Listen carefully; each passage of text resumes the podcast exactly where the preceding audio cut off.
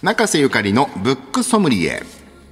本のエキスパート中瀬さんにこれだという一冊を紹介していただくコーナーです。今日の一冊をお願いします。はい。五条のりおさんが書かれた、クローズドサスペンスヘブンという、これあの、文庫の、あの、文庫でいきなり出た単行本じゃなくてね、あの、文庫版で出たはいはい。本なんですけど、これは、えー、この間の狐狩りっていう、あの、新潮ミステリー大賞を取った作品をここでも紹介したんですけど、その時同じ回で、あの、最終候補になった作品なんですよ。はいでお惜しくもこれはあの線を漏れるんですけれどもでも実はこれ湊かなえさんあの選考委員の湊かなえさんと道尾修介さんとあのがこれこのまま落として、あの世に出さないのは惜しいって言って結構激推ししてお墨付きを与えてこれなんか文庫とかになんないのっていうことで出たんですよ。そしたら。だそう。そしたらすごくバズって、ね。あの受けてですね、あのもう2回も増刷して非常に今話題になってるんです。これね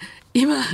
あのー全員もう死んでる系ミステリーっていう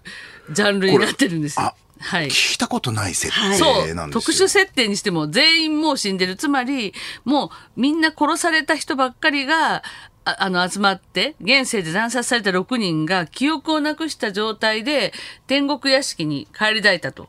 で俺たちは一体誰だと自分のことももう忘れ記憶がないんですよ。でなんででも殺されたことはうっすらなんか分かっていてでもなんでじゃあ誰に殺されたのっていう理由は？みたいなあので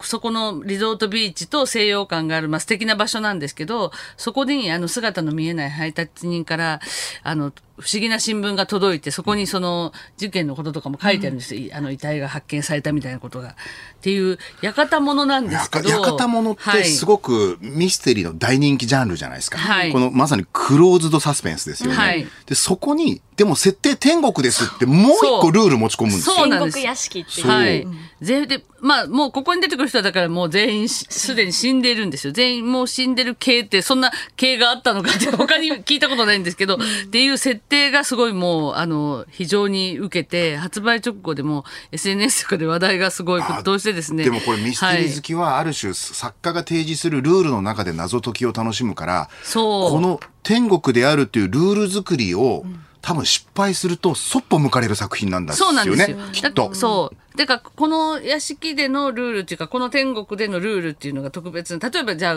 あ、あの、食材とかどうやって手に入れるのか、だから、まあ、ご飯とか食べてるんだけど、それ、一応死んでるんだけど、そういうことをしてるとか、あのーこういうふうに念じるとそのものが現れるけど、ここういうものは現れないとか、なんかもう特別なルールがいくつかあるんですよ。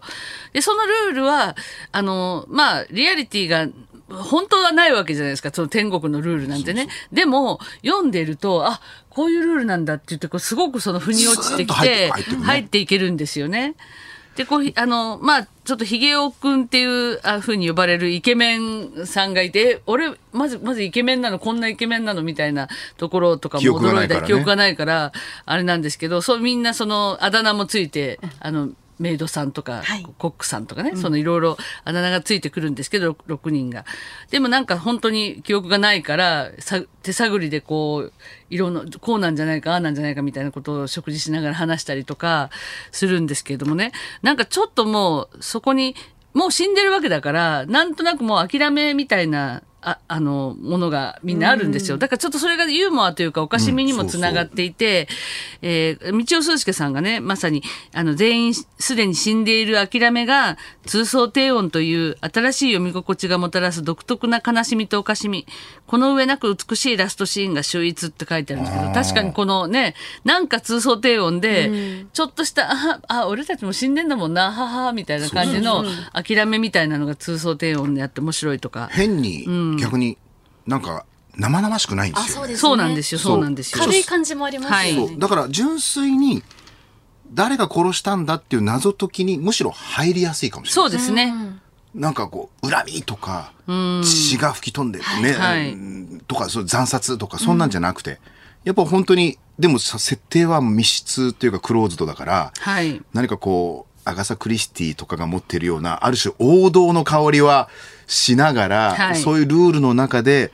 謎解きを楽しんでいくっていう。そう。ですよね本湊かなえさんがね、夢中になって読みましたと。全体を通じて破綻した箇所が見当たらない完成度の高い作品だと思いましたっておっしゃってるのはまさに破綻してないわけですよ。なんか破綻しそうな一歩間違いは、とんでも話みたいになりそうなものが、ふーってその、あの、妙なリアリティがずーっとこう流れていて、で、あの、ものすごく考えられてるんで、設定に破綻が全然ないまま最後まで持ってかれて、おーって驚きが待っててみたいな感じで、結構ね、すごいえー優れた作品なんですよ。これも本当にあの、賞を取ってもおかしくなかった作品なんですけど、あの、惜しくも敗れたんですが、こういう形で世に出て、今受けて読まれてるっていうことですごいおすすめの一冊です。面白かったですね。五条のりおさんの話題のデビュー作、クローズドサスペンスヘブン。定価693円税込みで発売中です。日本放送のすぐ近く三省堂書店有楽町店では、あなたとハッピーで紹介した本が特集されている特設コーナーを、新刊話題の本のコーナーの一角に開設しておりますんで、有楽町お出かけの際は、ぜひ三省堂書店有楽町店にも足をお